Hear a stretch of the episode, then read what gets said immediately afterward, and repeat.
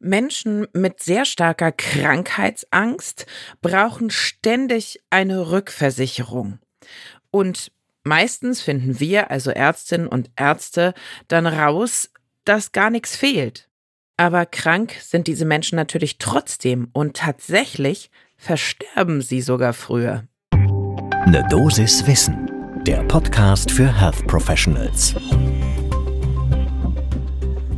Guten Morgen und willkommen zu Ne Dosis Wissen, dem täglichen Podcast für das Gesundheitswesen. Ne Dosis Wissen gibt es immer werktags ab 6 in der Früh in kompakten 10 Minuten. Mein Name ist Laura Weisenburger. Ich bin Ärztin und wissenschaftliche Redakteurin im Team der Apothekenumschau und heute ist Freitag, der 19. Januar. Ein Podcast von gesundheithören.de und Apothekenumschau Pro. Wir befassen uns heute also ausführlicher mit dem doch ziemlich vernachlässigten Thema Krankheitsangst, also Hypochondrie.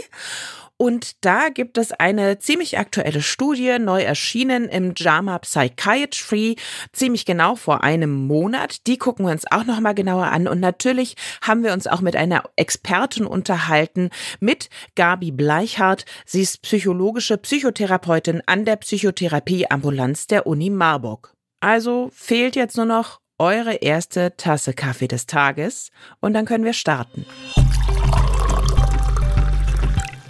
Natürlich definieren wir erstmal, was ist denn die Hypochondrie genau, beziehungsweise eine hypochondrische Störung. Die ist vor allen Dingen gekennzeichnet durch eine anhaltende, das ist wichtig, anhaltende Besorgnis, eine oder mehrere schwere, schwerwiegende körperliche Erkrankung zu haben. Und dabei werden vollkommen normale oder auch allgemeine Körperwahrnehmungen, ob das jetzt Schwitzen ist oder mal Herzklopfen und so weiter, das kann ja auch alles im normalen, gesunden Körper auftreten. Solche Symptome werden als abnorm und belastend wahrgenommen und auch gedeutet.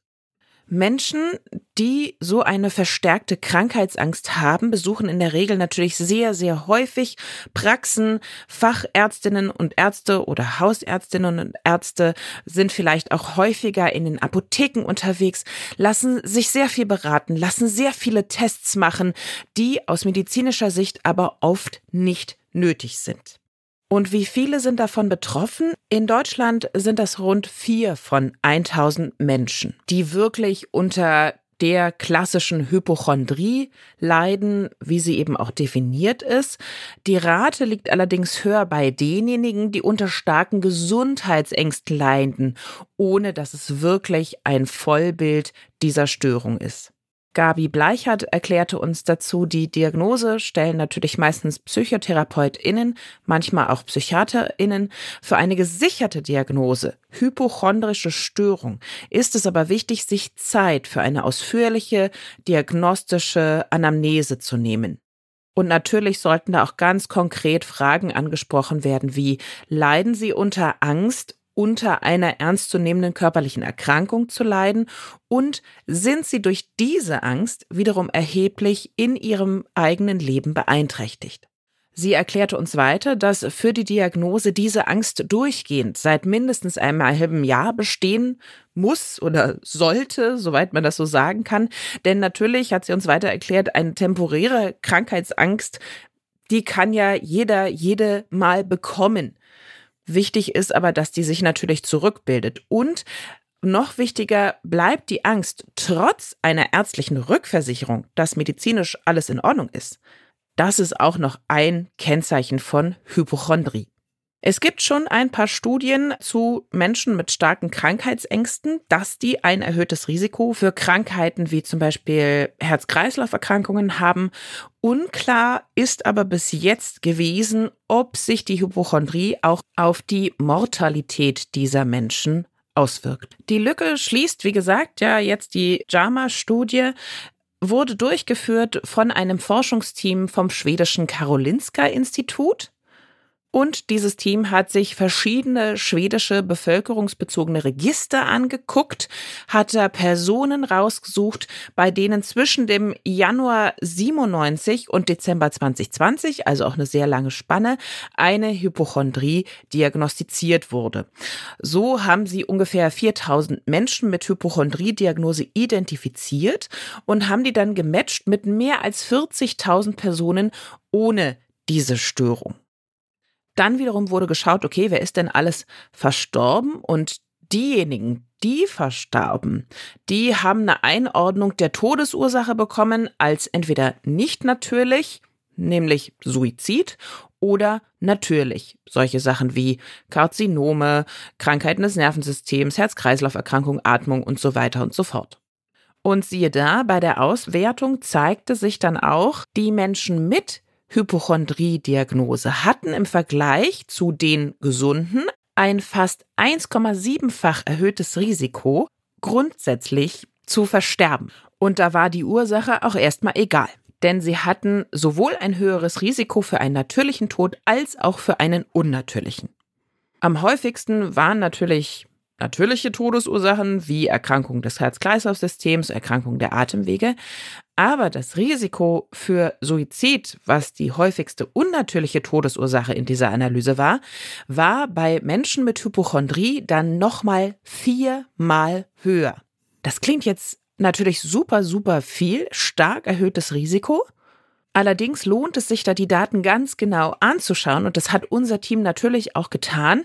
Und wenn man depressive und angstbezogene Störungen extra berücksichtigte, dann war das Risiko der Menschen mit Hypochondrie nicht mehr erhöht, an einer Selbsttötung zu sterben. Das heißt, da ist es wichtig zu differenzieren, okay, waren das Menschen, die hypochondrisch sind und zusätzlich eine Depression oder Angststörung hatten oder eher nicht.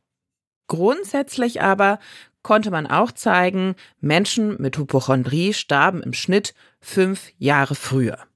Die Autorinnen und Autoren haben sich natürlich auch überlegt, woran könnte das denn liegen? Ursache für die erhöhte Mortalität, sagten sie, könnte vielleicht chronischer Stress sein, weil man ist ja ständig in Angst, dass man eine wirklich ernstzunehmende Krankheit hat. Dieser würde dann wiederum zu einer fehlregulierten Hypothalamus-Hypophysen-Nebennierenrindenachse führen aber könnte natürlich auch Immunstörungen, chronische Entzündungen hervorrufen oder ungünstige Lebensstilfaktoren begünstigen, wie zum Beispiel Alkohol- und Substanzmittelkonsum oder eben richtiger Missbrauch. Und wie schätzte unsere Expertin Gabi Bleichert das jetzt ein? sie wiegelte da so ein bisschen ab und sagte, ja, prinzipiell ist es nun leider so, dass jede psychische Störung dazu führt, dass Menschen statistisch gesehen früher sterben. Es ist also nicht spezifisch die Krankheitsangst, die statistisch früher zum Tod führt, als vielmehr die psychische Störung im Allgemeinen. Wobei man jetzt auch sagen muss, auch psychische Störungen sind nicht die direkte Ursache von erhöhter Sterblichkeit. Vielmehr führen sie unter anderem dazu, dass sich die Menschen durch ihre psychischen Beeinträchtigungen weniger um ihre Gesundheit kümmern können. Also ihr merkt, ein sehr, sehr komplexes Zusammenspiel von Psyche und Körperlichkeit. Und dann haben wir natürlich abschließend Gabi Bleichert auch gefragt, was kann man denn tun, wenn jetzt vor einem jemand steht, bei der oder demjenigen man den Verdacht hat, ha, habe ich es hier mit Krankheitsangst zu tun, also mit wirklich krankhafter Angst. Und sie sagte uns, ja, es ist für Ärztinnen und Ärzte natürlich häufig Alltag, Routineuntersuchungen bei Menschen mit mehr oder weniger großen Krankheitsängsten durchzuführen, die sie jetzt medizinisch nicht für super notwendig erachten, Oft ist es aber eben einfacher, die Untersuchung durchzuführen, als die Krankheitsängste anzusprechen, wobei es ihrer Meinung nach gut wäre, wenn man eben diese Krankheitsängste ganz klar anspricht und artikuliert. Und dabei ist es sinnvoll, sagte sie, und hilfreich gegenüber den Betroffenen, lieber nicht von dem negativ besetzten Ausdruck Hypochondrie zu sprechen, sondern lieber von Krankheitsangst. Also das, was ich jetzt diese Folge auch schon relativ häufig benutzt habe. Und dann sollte man das auch ruhig ganz klar ansprechen, dass aus der eigenen Sicht auch bereits länger andauernde Ängste oder Sorgen eine Rolle für den Arztbesuch spielen. Denn meistens bestätigen das die Betroffenen dann auch. Und man merkt das natürlich auch, weil sich die Betroffenen teilweise immer wieder die gleichen Untersuchungen wünschen und wollen sich immer, immer wieder rückversichern beim medizinischen Personal, dass sie nichts Schlimmes haben. Und wie lässt sich die ganze Sache dann behandeln? Da sagte uns Bleichhardt am besten belegt in der Wirksamkeit ist die kognitive Verhaltenstherapie. Gerade wenn es sich um eine reine Hypochondrie handelt, ist diese durch eine kognitive Verhaltenstherapie sehr gut behandelbar. Es ist eine zentrale Säule der Therapie natürlich auch zu lernen, mit der Krankheitsangst ohne kurzfristige Beruhigung umzugehen. Denn das ist ja genau das, was die Betroffenen machen, wenn sie eben in die Praxis kommen oder in die Apotheke sich beraten lassen. Ganz kurzfristig rückversichern, die Angst loswerden. Ich habe doch nichts Schlimmes oder immer wieder den Körper auch abtasten. Das hilft aber eben nur sehr kurzfristig und daher sollte man versuchen, genau diese Verhaltensmuster zu durchbrechen und am Ende auch zu unterlassen. Also zusammenfassend muss man sagen, Hypochondrie bitte auf jeden Fall ernst nehmen, bitte behutsam vorsichtig ansprechen, die Betroffenen darauf hinweisen, dass man das bemerkt hat und dann an die richtige Stelle weiterverweisen, denn Hypochondrie kann de facto ganz real das Leben verkürzen. Das waren unsere kurzen, knackigen Crashkurs, 10 Minuten zur Hypochondrie. Wenn ihr selber für euch oder aber auch für Patientinnen, Patienten solche kurzen Hörschnipsel sucht, in denen das Allerwichtigste in Kürze zusammengefasst wird zu verschiedensten Krankheiten, Medikamenten oder Störungen, dann schaut doch mal in unser neues Podcast-Angebot Gesundheit hören, das Lexikon rein. Da haben wir genau das gemacht. Und die ersten 50 Folgen bzw. 50 Krankheitsbilder findet ihr jetzt schon online überall da, wo es Podcasts gibt. Podcast von gesundheithören.de und Apothekenumschau Pro.